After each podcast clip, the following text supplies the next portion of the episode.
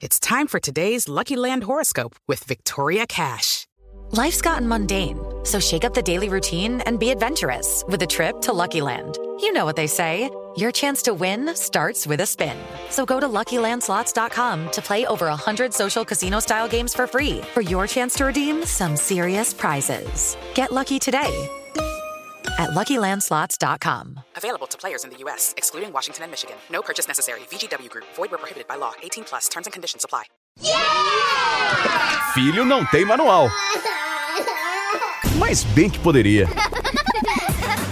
Manual do Filho, com o psicólogo Tiago Tamborini, especializado em comportamento de crianças e adolescentes. Olá, bem-vindos. Bom, já vou começar esse podcast. Eu, Paula Carvalho, assumindo a minha culpa pelo gap aí de duas semanas sem atualização. Passei por um problema sério de saúde, uma sinusite, perdi minha voz. Quem acompanha o Morning Show sabe que realmente fiquei incapacitada de gravar esses longos e deliciosos papos com o psicólogo Tiago Tamborini aqui no nosso Manual do Filho. Tudo bom, Tiago? Tudo certo. Que bom que a gente pode estar fazendo de novo e que melhor ainda você está bem. Gente, a voz voltou e hoje um assunto que com certeza vai gerar muita conversa aqui. A gente, inclusive, postou nas nossas redes sociais os assuntos do Manual do Filho. Se você quiser acompanhar a gente, eu tô lá em arroba Paulinha Carvalho JP.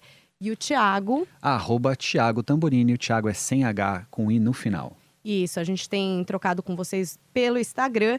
A gente postou os temas e chegaram muitas perguntas. Hoje, filhos e a relação com os estudos. Tchan, tchan, tchan.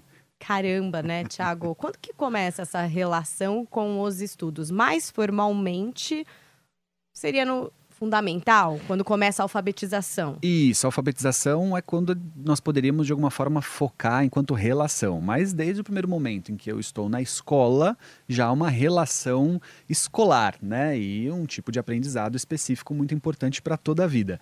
Mas eu acho que a grande questão que surge mesmo é a partir da, do- da alfabetização, isso sem sombra de dúvida. E isso vai se estendendo meio que para toda a vida, né? Porque mesmo quando a gente se forma, a gente sempre tem ali o, o modo estudante. Vai, quando a gente tem que aprender uma coisa nova, né?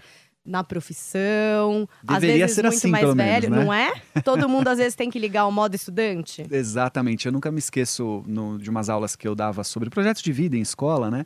E tinha uma das aulas em que eu colocava na lousa uma, uma linha do tempo sobre o, o, o processo de escolar, né?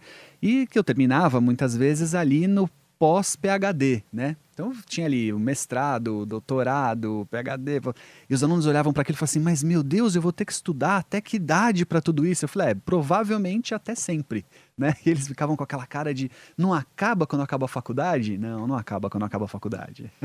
Bom, então vamos entender nesse início o que, que é importante se passar para essa criançada a respeito dessa postura de estudante. Aliás, essa palavra, para quem tem os filhos na escola, é alguma coisa que é bastante dita, né? A postura de estudante. É, eu diria assim, olha, hoje 70% das indicações que eu recebo no consultório é através de uma demanda que a escola gerou. Essa demanda ela pode ser uma situação de dificuldade de aprendizado e que dependendo de qual for essa dificuldade, eu como psicólogo vou ter que indicar para o pedagogo, para o psicopedagogo, para fono, né? Mas essa demanda é também de relacionamento entre os colegas que surgiu a situação dentro da escola.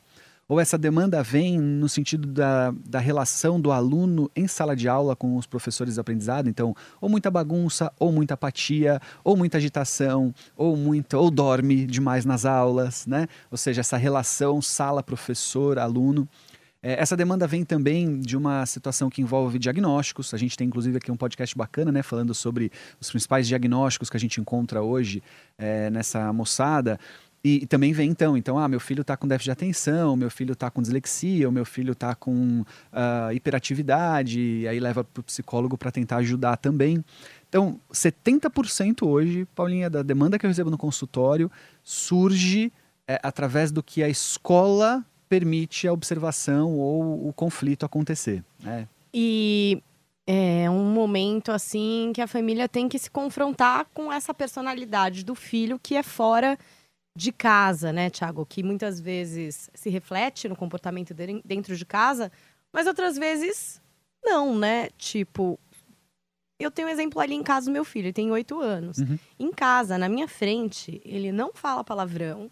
E ele, é, se ouve alguém falar e eu tô do lado, olha pra minha cara como quem diz: Nossa, que coisa. Mas já estamos sabendo que na escola, digamos que já avançou bastante aí nessa área. Quando a gente não tá em casa, o irmão recebe lá os seus apelidos, que não são nada legais. Então, assim, às vezes o que a gente vê em casa é diferente do que a gente vê na escola. Às vezes sempre. e tem que Ufa! ser assim, né? Não, olha, primeiro que o exemplo que você está dando indica que está tudo bem, né? Você está fazendo um bom papel. Ele sabe o certo e errado, ele sabe a diferença e sabe quando fazer e quando não fazer. Agora precisa de um ajuste fino de que talvez ele ainda não tenha entendido todas as vezes em que ele não pode fazer, né? Mas ele já tem aí uma régua para medir isso. Então está num ótimo caminho. Agora, sempre será assim. Se, não precisa ir muito longe. Se me pegar como exemplo nesse momento. É, o Tiago, psicólogo, não é o mesmo Tiago que é marido, o mesmo Tiago que é filho, o mesmo Tiago que é amigo. Já são quatro Tiagos diferentes. Eu não estou falando de múltiplas personalidades, não. Eu estou falando de momentos e situações onde a gente se posiciona, onde a gente assume um papel diferente. Então, na escola, o seu filho é aluno, em casa, ele é filho, né? Eu digo muito isso até mesmo para as escolas, sabia, Paulinha? Eu vou fazer reunião nas escolas por conta dos pacientes que atendo, e é comum a escola dizer: é, mas os pais não entendem que aqui isso, que aqui aquilo. E aí eu digo: é muito difícil para o pai entender mesmo, porque ele não é o aluno dentro de casa, ele é o filho. Né? E vai ser difícil para vocês entenderem também aquilo que o pai está trazendo, porque aqui ele é aluno e não o filho. Né? Então é comum que tenham situações diferentes. E aí é, vale um olhar dos pais muito cuidadoso para não problematizar demais. Eu tenho falado muito sobre isso. Tudo hoje virou problema, né? Tudo hoje virou uma questão, porque os pais olham para os filhos quase como que uma necessidade de perfeição, né? Assim, não pode errar, não pode falhar, não pode nada. Então você deu um exemplo de uma criança de 8 anos que está agora nesse momento aí, flertando com palavrões, aonde eu posso ou não posso, quando eu posso, quando eu não posso, posso dar apelido pro meu irmão se a minha mãe não estiver aqui, posso falar na escola se ninguém vê e tal. É, é absolutamente normal, né? Senão a gente vai problematizar, falar, meu Deus, uma criança mal educada, olha aí o que está acontecendo com ela, não tem pai e mãe essa criança tal. Mas eu tenho uma dúvida, Thiago. Aliás, é uma dúvida real oficial. É, hoje as escolas têm essa troca maior com os pais. Então, tem escolas, por exemplo, em que você chega no fim da aula e sempre tem aquele feedback do dia. Uma, uma coisa mais próxima, talvez, do que era antes. E quando você obtém esse feedback, por exemplo, quando alguém fala: Olha, o seu filho hoje estava impossível. Super desatento, é, chegou um momento que ele deu um chute num amigo, é, ou ele falou um palavrão, teve é, discordou ali, soltou um palavrão. Bom, você ficou sabendo disso, né? Uhum. E aí? Ué, se, se você ficar sabendo, alguma coisa tem que fazer, né? Você- tipo, alguém te conta tudo e você fala, ah, ó, sim. Aí você volta pra casa e faz o quê com essa informação, né? A partir do momento que te contam, a escola já lidou da forma deles, provavelmente. Assim espera-se. Sim. Aí você chega lá e fala: bom, eu vou ter que fazer a minha parte aqui, vou ter que falar alguma coisa. Perfeito. Eu diria assim, olha, eh, eu tenho uma posição muito, muito clara a respeito das responsabilidades daqueles que estão convivendo hoje com a educação de uma criança e de um adolescente. Quero dizer com isso é o seguinte: se eu estivesse neste exemplo falando com a escola, então a escola está falando comigo, como psicólogo, ok? Como alguém desta área da, da saúde aí, que cuida da moçada. Eu diria para a escola: Ok, escola, qual sua responsabilidade a respeito desse comportamento? O que está acontecendo para que você tenha um aluno que está com esta dificuldade? Você, escola, não quero saber como é que os pais lidam, como é que o psicólogo que atende ele lida, quero saber você, escola, porque é uma responsabilidade da escola, ok? Então, há uma responsabilidade quando eu enxergo um aluno que está muito descomprometido, que está muito desatento, que está muito displicente ou muito agressivo, ou com dificuldade de relacionamento. A escola tem uma responsabilidade nisso, ela tem que fazer algo, né? Então a pergu- pergunta que eu vou fazer é: você, escola, está fazendo o quê? E aí eu espero que venha um retorno de ações, né? Sejam elas de punição, se for assim necessário, mas também de ações que levem a isso não acontecer novamente, de acolhimento e assim por diante. Do outro lado, há a responsabilidade dos pais. Né? Então, o que os pais estão fazendo diante de uma realidade que o filho não está bacana na escola. E aí, qual é então a responsabilidade do pai e da mãe diante disso? Costumo dizer o seguinte, ó, chegou em casa sabendo que seu filho fez tudo isso na escola, vale um olhar de aí, cara, como é que estão as coisas, que tá pegando, e algum tipo de consequência, né? Lembre-se que não é castigo, é consequência.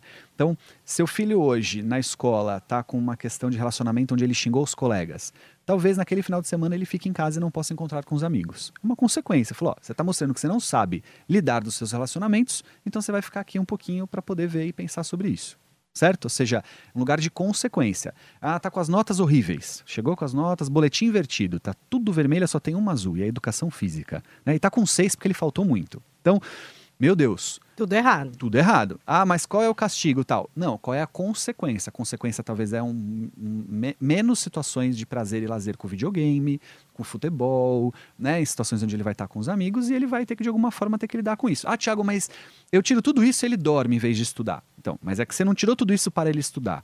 Você tirou isso como consequência de algo que ele estava fazendo errado. Continua sendo necessário tirar. Ele não estudar é uma outra discussão. Entende o que eu quero dizer? Que muito pai tira como castigo, aí não funciona e devolve. Não, castigo é uma coisa, consequência é outra. Há uma consequência de um filho que não estuda, que não se compromete com a escola. A consequência é não poder jogar videogame. Simples assim. Se ele vai estudar ou não, são outros 500. Na maioria das vezes não começa a estudar não, tá? Mas precisa dessa consequência. Tá bom, aí não começa a estudar não. Mantém, né? Tipo... Mantém, sim. É. Só que aí, qual é o problema? Hoje, eu diria que o maior desafio da minha área, de quem atende criança e adolescente, é tentar entender o que acontece com uma geração, eu não falo de um filho específico não, então você que ouve a gente agora e tem um filho que está com dificuldade de se comprometer com os estudos, você não está sozinha. Absolutamente você não está sozinha. Aliás, arrisco a dizer que você é a maioria.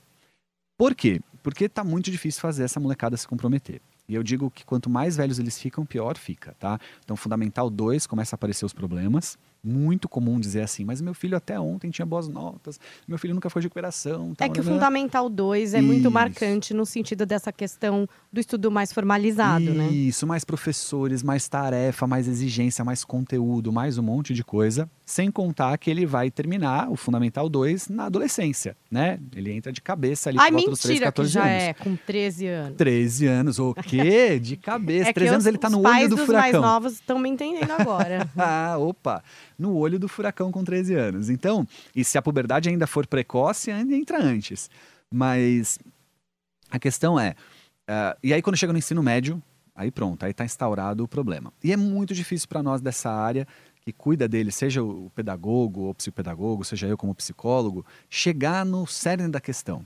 Né? O que está acontecendo que eles não se comprometem.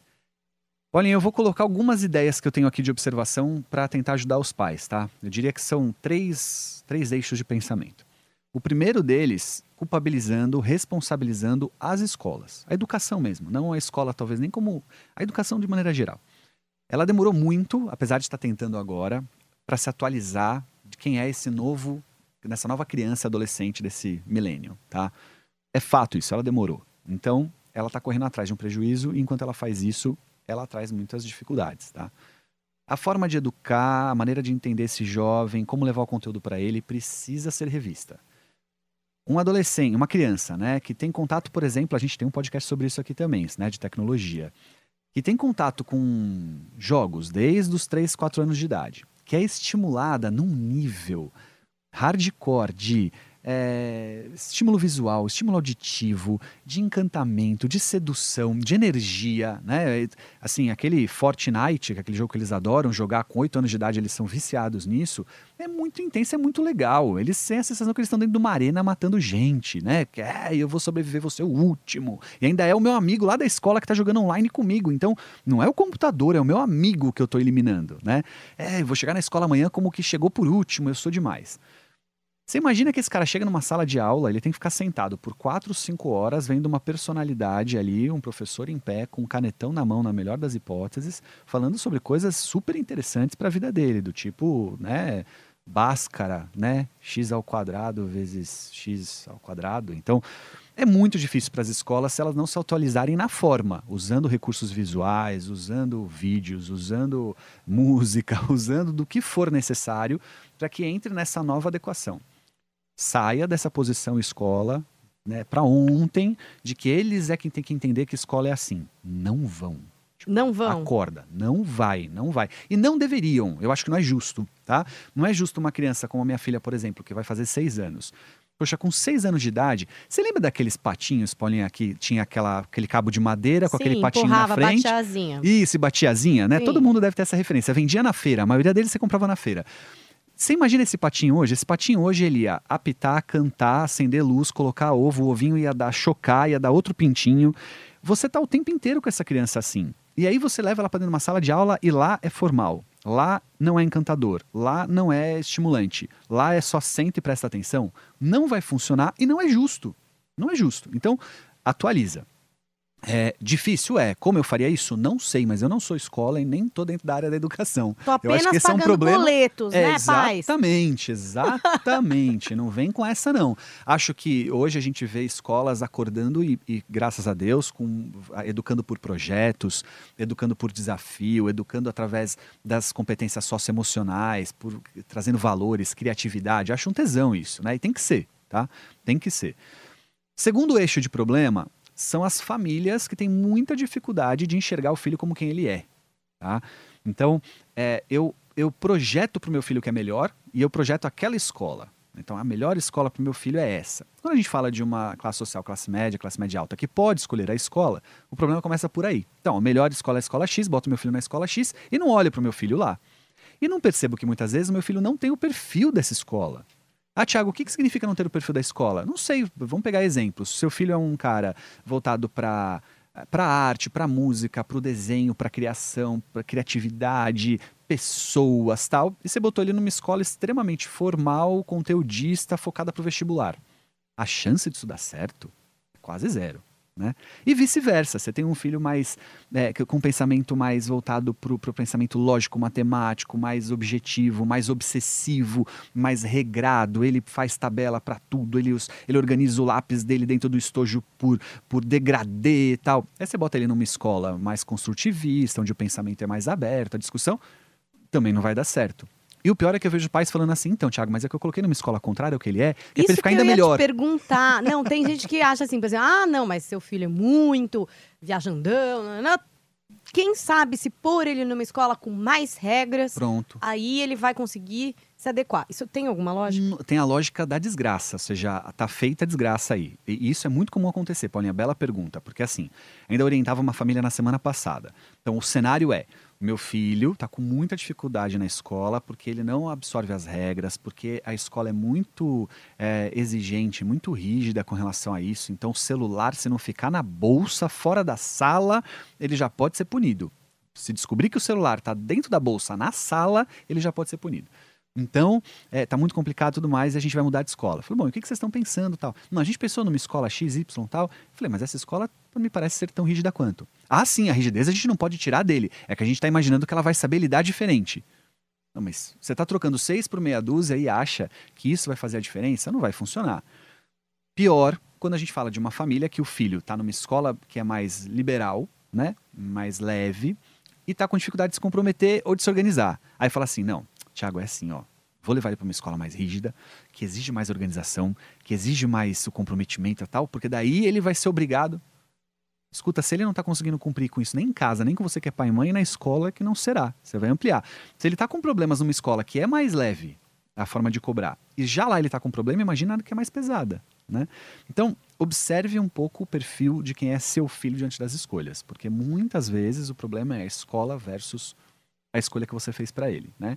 Há um limite para isso, claro, né, Paulinha? Às vezes a gente está falando de um jovem que não vai bastar escolher uma escola mais adequada, ele né, vai continuar tendo dificuldades.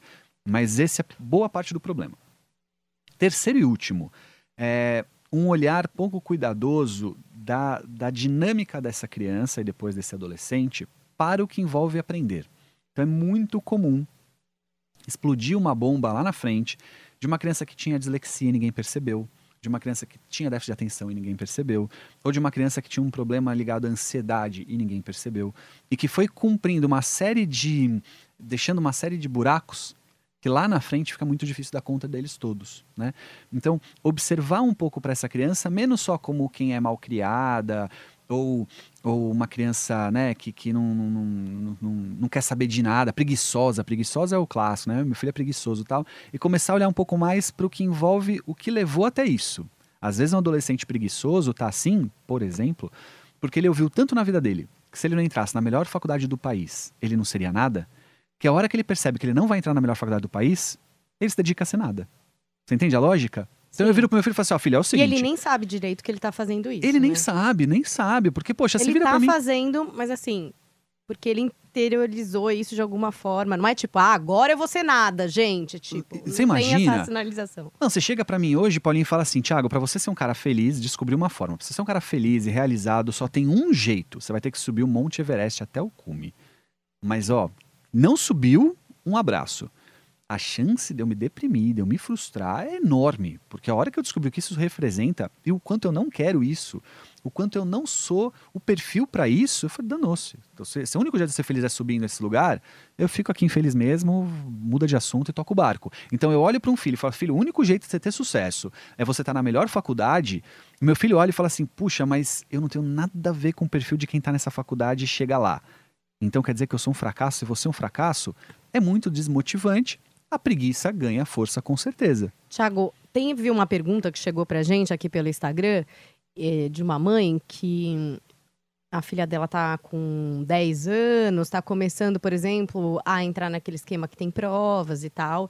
E ela falou que a filha dela fica muito estressada com isso. Aí seria o contrário, né? Tipo, ah, preguiça, tipo, dane-se, não tô nem aí, não tô engajado.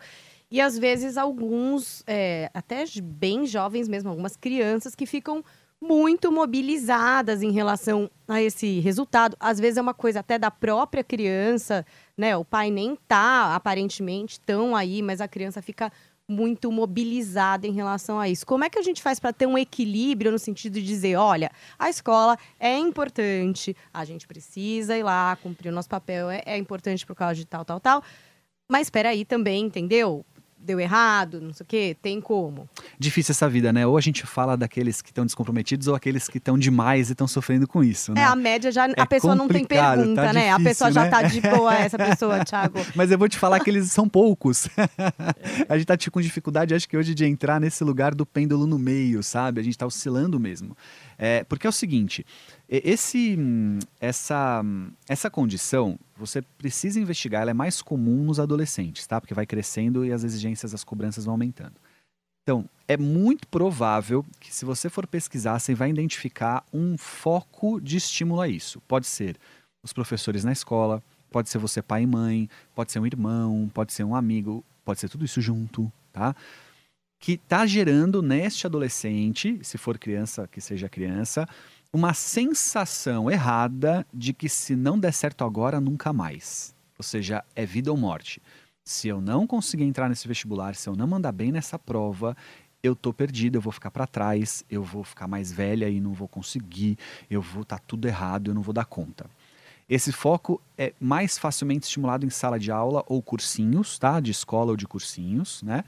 Que vem com essa ideia mesmo de, ó, não tem lugar para todo mundo, se você não batalhar, se você não ralar, você não vai conseguir entrar.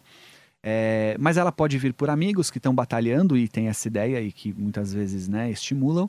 E é comum dentro de casa também, viu, Paulinha? Sem a gente perceber, às vezes a gente não faz por mal. É, isso que eu ia É. falar. Às vezes o pai acha que ele tá numa boa, mas ele tá, sei lá, super va- valorizando uma vitória, Uhum. né? Aquele, aquela posição que o filho tá se destacando é sempre onde você valoriza, e aí ele vai internalizando que, poxa, eu preciso estar sempre indo Sim. bem. Fra... Quer ver a frase? Ó, criança lá pequenininha, fa- alfabetização. Aí ela tá com preguiça de fazer lição, ela tá naquele dia mais é querendo brincar, não tá afim de sentar na cadeira. E aí o pai fala assim: ó, filha, se você não fizer isso, a sua coleguinha que tá fazendo, ela vai aprender antes, ela vai saber mais do que você. Então o único jeito de você saber, o único jeito de você é você. Você já começou a criar um lugar de competição, de comparação e uma sensação de ansiedade ferrada aí, né? Porque tem nada a ver sem uma coisa com a querer, outra. né, pai? Sem querer Sempre sem querer. sem querer. O seu intuito é é estimular. Seu intuito, ah, filha, a sua amiguinha tá fazendo, faz também, né? Mas não vai funcionar, não. O que você pode gerar nessa hora é gerar uma ansiedade do tipo, pô, peraí, então quer dizer que tem alguém que tá fazendo melhor, tem alguém que vai ficar melhor que eu, quer dizer que se não fizer. Ora, você gera desinteresse, porque eu olho e falo assim, eu nunca vou escrever tão bem quanto a minha amiguinha, então eu nem faço. Ora, você gera essa situação ansiosa do tipo, eu tenho que fazer muito e a todo momento, porque senão eu vou ficar para trás. Lá no ensino médio com vestibular, então, essa história de Enem, meu Deus, isso é um inferno na vida deles. Vai escalonando. Um inferno. Um inferno é. É, eu tenho um paciente que chega no consultório dizendo assim: ó, eu não aguento mais meus professores, porque todos que entram em sala de aula falam que do jeito que a gente está fazendo, a gente não vai entrar, que a gente tem que fazer isso, que a gente tem que fazer aquilo, esquece cinema, esquece namoro, esquece não sei o que, esquece, hã, hã, tipo lavagem cerebral. E, e esses professores estão tão por fora, né? Ou seja, é, entender que é também, é tão importante, né? Então, um aluno que está estudando hoje para um vestibular, ele precisa também ter o cinema, também ter o esporte, também. E dá tempo, dá tempo. Se ele tentar fazer só, não vai dar certo. É tipo um carro que está 300 por hora com o acelerador no fundo, ele funde o motor e não chega onde ele queria. Né? Não é a ideia essa. Então, Thiago, aqui ele fica a dica. Como é que a gente comunica isso de forma bem verbal mesmo? Do tipo, é, filho, legal, você foi bem nessa matéria. Nessa você não foi tão bem, mas vamos lá. Não sei, o que, que, que a gente vocaliza nessa Ótimo. hora para dizer a escola é importante sim, mas você pode mal, enfim, e Super- tudo bem, tem como reverter, não precisa ficar louco aí, entendeu? Super dica, olha, seu filho quando ele faz isso, ele está dizendo de um perfil obsessivo dele, tá? Um perfil de busca por é, qualidade e resultados o tempo inteiro. Então, primeira coisa que você tem que fazer é ouvir a angústia. Isso para qualquer coisa, tá, Paulinha? Então, o que que é ouvir a angústia? Cheguei em casa com 8, 8,5, queria 10. Estudei para isso. E tô nervoso, tô puto que eu queria 10 e tirei 8,5. A nossa tendência para tentar ajudar e acalmar qual é? Negar a angústia. A gente vai falar assim, mas filho, 8,5. Cara, você sempre tira 10, tirou 8,5, qual o problema? É isso aí, 8,5 é notão. Este outro que está nessa hora, né, vivendo a situação, vai falar assim: essa pessoa não me entende. Ela não faz parte do meu mundo. Ela não tá me vivendo o que eu tô vivendo. Tá aqui dentro, a angústia tá aqui, cara. Eu queria 10. Qual é o melhor caminho? Você, quando ouve um filho falar isso, acolher no sentido do que ele está sentindo. Então vai funcionar assim, ó. Filho, caraca, eu te vi estudando para 10. Como é chato quando a gente estuda, estuda, estuda e não consegue a nota máxima. Ninguém gosta, sabia, filho? Qualquer um que quer bons resultados estaria como você tá. 8,5 é uma boa nota, mas não é o 10 que você podia tirar. E você é um cara que pode 10. Você já tirou vários. Opa, me ouviu.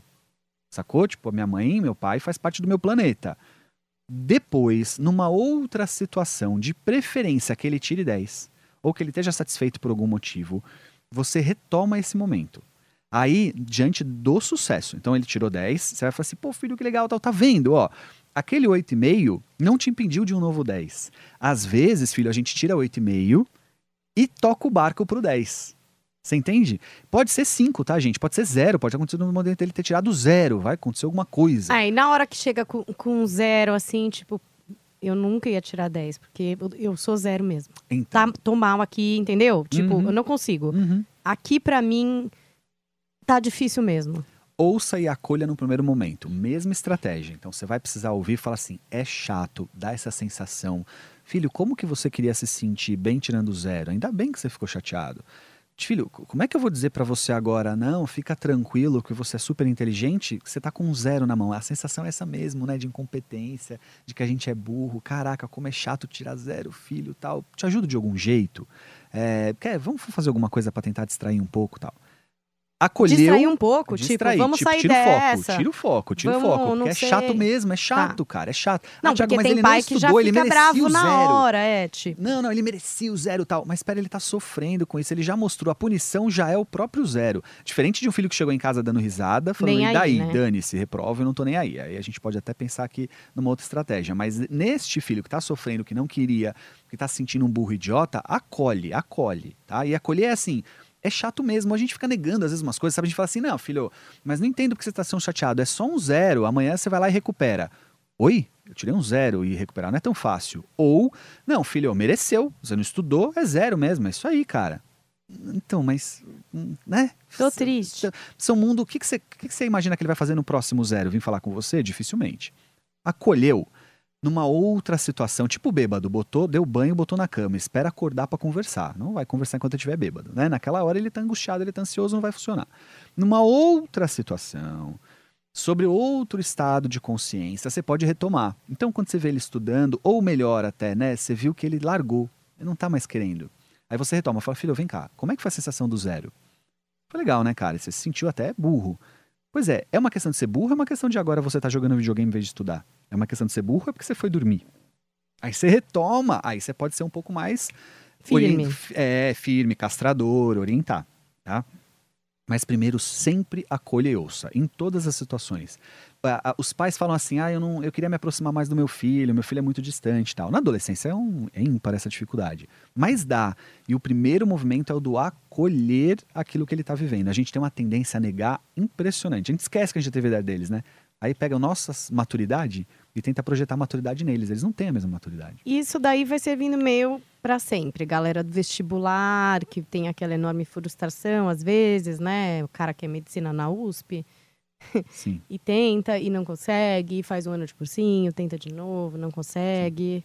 A regra, principalmente para cursos como esse, né, medicina na USP, engenharia na Poli, ITA, coisas do gênero, é, é dizer assim: você não faz o vestibular para passar, você faz até passar. Caramba. Então, assim, é uma hora. Mas você sabe o que angustia muito eles? Essa sensação do, meu Deus, mais um ano da minha vida, e mais um ano atrasado, e mais um ano não sei o quê. Como se eles fossem acabar a vida deles em um ano, né? Eles não têm uma noção, que é difícil trazer para eles, de é, é, é, longitudinal. Ou seja, cara, você vai trabalhar até seus noventinha, é só um traço desse tempo. Calma que não tá tudo perdido porque você não entrou esse ano. Teve ah, é chato? É chato. Uma pergunta que chegou aqui pra gente, que é essa questão de como incentivar a autonomia sem abandonar o filho à própria sorte. Hum, bela pergunta, Nesse hein? começo da vida escolar, é muito necessário, né? A Uhum. presença dos pais, inclusive para fazer lição de casa. Uhum. É, esse começo mesmo, a escola até conta com isso, né, Tiago? É, eu diria assim, se você tem um filho pequenininho aí, acabou de nascer, dois aninhos de idade e tal, e vai, ainda tem tempo, fique ligado desde já, porque a gente costuma tolher a autonomia pequenininho e é ali que começa o problema. Então já tem idade suficiente para escovar o próprio dente, você ainda não deixa. Já tem idade para limpar o próprio bumbum, você ainda não deixa. E assim vai, né? Então você vai tolhendo autonomia, tolhendo autonomia, tolhendo autonomia. Aí chega uma hora que você fala assim, tem autonomia. Como se tivesse a varinha do Harry Potter que vai bater na cabeça dele e da noite pro dia ele vai ter autonomia. Hum, não vai funcionar assim, né? Então, é, se desde sempre você estimular, ótimo. Então, por exemplo, minha filha não fez seis ainda, tem a liçãozinha de casa dela, né? Então, ao fazer a lição de casa, é muito importante que ela tenha uma autonomia desde já com essa lição. A gente vai ajudar no que for necessário e tudo mais, mas ela precisa entender que ela faz escolhas já ali, tá? Isso é estimulado pela escola, inclusive. Vamos imaginar que você já está com esse problema, né? Então, seu filho já está mais velho, ele já está lá no Fundamental 2 e ele ainda assim não tem autonomia. Então, aos pouquinhos, você vai ter que criar estratégias para ele, né? Na maioria das vezes, deixando com que a consequência da não autonomia atinja ele de alguma forma, tá? Então, por exemplo, é comum o filho esquecer de levar o livro para a aula no dia seguinte porque ele não colocou na mala na noite anterior. Você falou para ele, filho, põe o livro na mala, amanhã você vai esquecer. Ele não colocou. Aí ele te liga ou manda o WhatsApp lá da escola dizendo: Mãe, pelo amor de Deus, sem o livro eu não vou poder fazer a prova. Que pena. A tendência é de uma mãe sair correndo do seu trabalho, da sua casa, pegar trânsito, chegar lá na escola esbaforida para resolver o problema. Não faça isso, porque daí não vale me mandar uma Eu pergunta aprendi isso com sobre você num autonomia. outro podcast aqui que a gente gravou. É, exatamente. Consequências. É o ah, seguinte, que coisa. Filho, Conversa então, aí. é isso aí. Aí a chance é muito maior de que ele se preocupe com o livro da próxima vez. Não vale também você colocar o livro para ele na mala, porque ele nunca lembra. Também não vai funcionar. A única dica que eu dou sempre é: aquilo que for de um comprometimento do erro dele sobre você, aí é melhor você fazer. Eu explico. Ele esqueceu em casa a circular que se ele não levar naquele dia, ele não vai poder fazer o passeio que ele quer com a escola. Ele vai ficar lá na escola preso e todos os amigos vão. Ele esqueceu, um abraço, era a responsabilidade dele, quem queria passear era ele, vai ficar na escola sozinho. Agora, é o último dia da rematrícula com desconto na escola. E se ele esquecer de levar aquele papel assinado, você vai perder a rematrícula com desconto. É melhor você levar logo. Porque se ele esquecer, quem paga o preço é você. Ah, você vai deixar de castigo, vai dar bronca, tal, mas você perdeu o desconto. Então, seja inteligente sobre o que você vai fazer com ele em termos de consequência, né? Mas isso é um bom jeito de desenvolver autonomia. E por último, dando sempre possibilidade dele aprender com você. Você pode dar eh, alternativas, né? Então, olha, vamos comprar uma mala maior com rodinha que você pode deixar mais livros dentro da mala para não ter que toda noite ter que lembrar. É, escuta, vamos, vamos lá na, na escola ver se de repente você não fica com um dos armários da escola para deixar seu material lá, porque você realmente é muito. é, tem dificuldade de organizar. É, vamos ter uma agenda digital, já que você prefere o digital. Então, assim, a gente começa a dar alternativas também para ajudá-los a pensar nesse lugar da autonomia, porque a autonomia geralmente está ligada à organização, né? Tem um monte de pergunta que fala: ah, e se meu filho vai bem na escola, mas é ruim de comportamento? E aí também vieram outras perguntas no sentido de: o meu filho, ele tá aquém do aprendizado do, do resto da classe. Ele está absorvendo menos, ele está rendendo menos na questão aí do aprendizado. É a conversa com a escola que vai ajudar a, entender melhor isso, Thiago, porque é difícil, a gente não é professor, né? Por exemplo, muitos pais ajudam o filho na lição de casa e às vezes não sabem direito em que pé que tá aquilo, né? Se seu filho já sabe o que é SS ou se ele sabe que é C cedilha, se é Z, é, fica aquela coisa, será que tá todo mundo errando aqui? Será que ele ainda escreve tudo juntinho? e tudo bem ou não. É, sempre fica uma dúvida de entender sempre. como está o seu filho em relação à média geral, né? Porque a gente só recebe do nosso filho. O seu filho tá lá, lá, lá. O seu filho lá, lá, lá. O seu filho brigou isso. Sim. Seu filho não sei o que lá. Uhum. Agora, dos outros, a gente não fica, né? Sim. E o seu filho também tá? É, e o resto da classe? Mas é uma coisa que às vezes não traz também uma média, tá? poderia trazer até um acalento para os pais? É, você colocou dois exemplos bacanas aí, né? O primeiro daquele jovem que tem bom resultado acadêmico, mas não tem bom comportamento.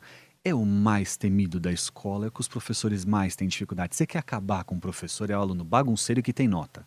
Porque geralmente o professor tem como grande arma estratégica de contenção a nota, né?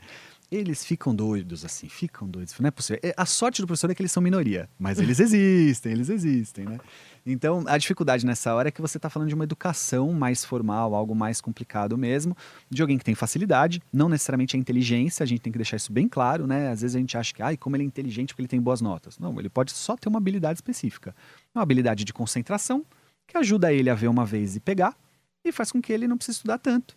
Interessante é essa abordagem, né? Porque é... realmente a questão do aprender ou não na escola fica muito ligado à questão da inteligência. É mais Nada inteligente, é menos inteligente, é o mais inteligente da classe. Comum, inclusive, alunos com alto, alto nível de QI, de avaliação, né, de, dessa inteligência formal, terem problemas de aprendizado. Pelo lugar contrário. A dificuldade dele é porque ele é tão crítico, ele é um, ele é um observador tão questionador que ele se perde nisso. Né?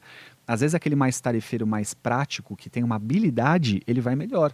E a habilidade às vezes é de concentração, Paulinho, assim. Ele, ele, ele olha ele fixa. Eu, Thiago, tenho o contrário disso. Eu tenho déficit de atenção, certeza. Nunca fiz o teste, mas se eu fizesse, não tenho dúvida. Então eu sou o tipo de cara que eu estou olhando o professor falar, o professor está falando sobre o sistema reprodutório lá, eu já lembro que tive uma cachorrinha na infância que ficou prenha e que eu lembro que quando nasceu, de onde eu cheguei lá, eu não faço a menor ideia, tá? E tem gente que não focou no que o professor falou, ele vai melhor na prova. Ele é mais inteligente, ele tem uma habilidade. Tá? Muito bem.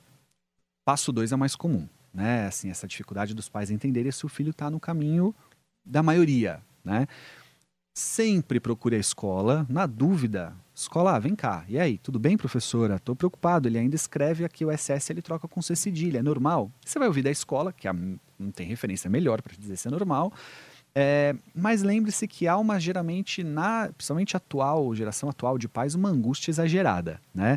Então há um limite de meses, às vezes de anos, para que alguma coisa aconteça, uma acomodação aconteça. Então tem criança que começa a falar com um ano e meio, tem criança que começa a falar com dois, tem criança que começa a falar com dois e meio. Todas estão ok.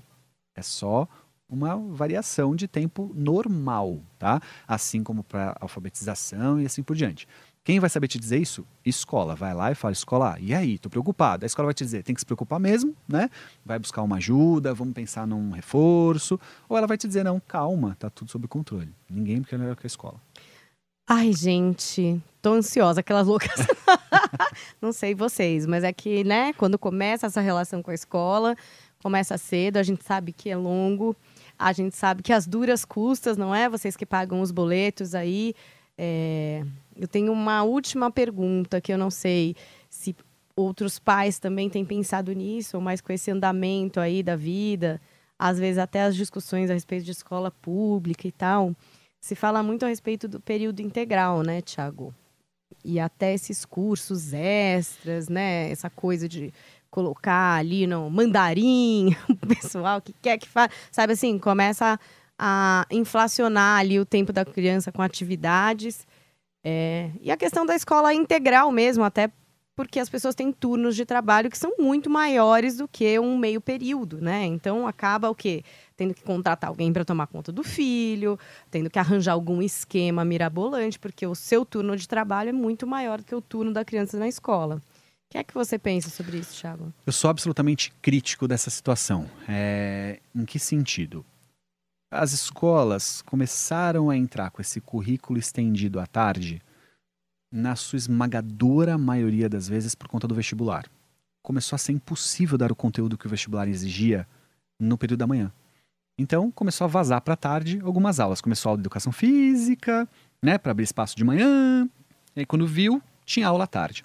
Comum, padrãozão, duas aulas, duas tardes na semana lá no ensino médio, ter aula à tarde. E aí eu fico me questionando, Paulinha, eu, eu, eu, assim, eu queria muito sentar com um gestor de escola bacana, um cara que, que sabe assim, tá focado, para que ele pudesse me ajudar a compreender se é possível, depois de um almoço onde esses adolescentes comem igual bois, né? Você já viu um adolescente comendo? Eles são capazes de comer uma, uma, uma pizza sozinho. Sou meio adolescente né? até hoje nesse aspecto. Não, então, é de e vez o em quando eu sono também. que dá depois, Thiago? Paulinha, você já, não é? É. Eu vou dar palestra, às vezes eu vou dar palestra à tarde, ou um curso que é o dia inteiro. Eu tomo cuidado com o meu almoço, porque se eu não tomar cuidado com o almoço, eu entro num sono depois do almoço, ferrado. É normal, né? Alcalose pós-prandial, né? Dá um cooldown no cérebro mesmo, é normal, tá? Esse cara vai ter aula de química, ele já teve quatro horas de aula de manhã, no mínimo, né? Às vezes já teve dobradinha de matemática, dobradinha de física, e à tarde ele vai ter de química. Qual é a chance deste filho da mãe deste menino absorver o conteúdo disso? Ele tá cansado, com sono, com a bunda doendo. Então, assim, eu sou muito questionador disso, tá? Se o assunto é dinâmica da família, então meu filho precisa ficar mais tempo na escola porque em casa ele fica ocioso, porque eu não tenho quem cuide, ótimo. Aí eu já vou para um outro lugar de observação. O integral que envolve um monte de outras possibilidades. Olha, o integral que oferece música, esporte, dança, é, teatro, uh, putz, o que você quiser me dizer, é, é, espaço maker, né, tecnologia, tá, aí, aí é outra história. Então o cara foi almoçar, ele volta, ele vai para eletivas que ele escolheu, né, que envolvem desde alguma coisa mais formal, como uma aula que ele está precisando de reforço e que ele escolheu estar tá lá, até a possibilidade de estar tá tocando bateria com os amigos no estúdio, ou tá jogando bola e treinando, né, não só aquela coisa jogada. Aí beleza o dia inteiro sabe? Mas esse integral com aula de manhã e à tarde, eu não consigo ver isso como funcionando. Funciona para pouquíssimos. Esses pouquíssimos acabam tendo um destaque que validam essa escola, mas a escola não percebe que eles são minoria da minoria da minoria e que o restante ficou nesse grupo de alunos que não se compromete, que tem preguiça, que não estuda. Paulinha, bota a gente, vamos lá, vamos se colocar nesse lugar. Eu vou falar por mim, você diz aí você. Você me colocar para estudar das sete e meia da manhã às quatro e meia da tarde, física, química, matemática e português, a chance de eu ter preguiça e chegar no final do dia dizendo me larga que eu não quero saber de mais nada é enorme. Esse cara ainda tem que chegar em casa e fazer lição. Ele chega em casa às 5 horas, 5 e meia da tarde, ele está na escola desde as 7 e meia, ele ainda tem que fazer lição pro dia seguinte. Aí o pai olha para ele não, não querendo fazer lição e fala: que moleque preguiçoso. Ele olha lá, largado na cama, chega da escola, não faz mais nada. Escuta, mas ele chegou às 5 horas da tarde. Tipo, entre tomar banho, comer e descansar, que mais? Sabe? Então, crítico, crítico, crítico e muito crítico de escolas com período integral com conteúdo o tempo inteiro. Salvo as exceções, que fazem disso extracurriculares de todas as ordens. Aí lindo. E esses cursos, tantos que a gente, enfim, quem põe meio período acaba escolhendo aí, né? Tem gente que até põe mais de duas aulas antes de ir para aula é natação porque tem que aprender a nadar, é mandarim porque a China e o Japão, sabe assim? Pois é. Pois é, é, perigoso isso daí? Eu acho muito. Eu acho que fica uma coisa de uma rotina alucinante para essa criança e depois mais adolescente, é, que tem que se medir sim quais são o volume de atividades, né? Diferente assim, olha, existem aqueles que têm esse perfil, que gostam. Eles gostam de ir para natação, depois ir para futebol, e, ótimo, tá? Mas se não for o caso, escolha uma, duas atividades de esporte que é bacana ter. A natação, que seja, ou judô, ou jiu-jitsu, escolhe né, uma atividade de esporte que é importante ter. É, se precisa ter um inglês, né, e pode, de repente um inglês e deu por aí. Tá? Porque aí tem o inglês, tem o psicólogo, tem o judô, tem a natação, tem o reforço da escola, tem assim, nem nós adultos queremos isso para nós. E a gente muitas vezes multiplica isso pro filho e ainda estranha que ele não se compromete com nada. Fica difícil comprometer, né? Tá cansado pra caramba, ele não aguenta mais aquilo tudo. Eu tenho certeza que os pais, cuidadores, sempre falo aqui os cuidadores, não às vezes não é nem pai nem mãe, tem avó que está mais preocupada aí com essas histórias também, criando é, neto, tias, enfim. Tem outras dúvidas a respeito disso, então aproveitem, nos procurem nas redes sociais para mandar aí as suas perguntas, os seus questionamentos. Eu estou lá no Instagram, arroba Paulinha Carvalho JP. Eu, Thiago, arroba Thiago Tamborini. O Thiago é sem H e o Tamborini é com I no final. Podem mandar suas dúvidas e olha, tem mais podcast a semana que vem. A gente vai falar de relacionamento entre irmãos. Nossa, quantas perguntas que já chegaram aqui pra gente. Então, aguardem. É fácil a nossa vida, hein? É, é, gente, eu queria só ficar aqui tirando dúvida 24 horas. Eu só tenho dúvidas. A pessoa que só tem dúvida aqui a respeito da criação dos filhos. Então, a gente aguarda vocês, hein? Na, nossa, na próxima semana para falar do relacionamento entre irmãos aqui no Manual do Filho, um podcast do conteúdo Jovem Pan. Até lá, Thiago. Até lá, valeu.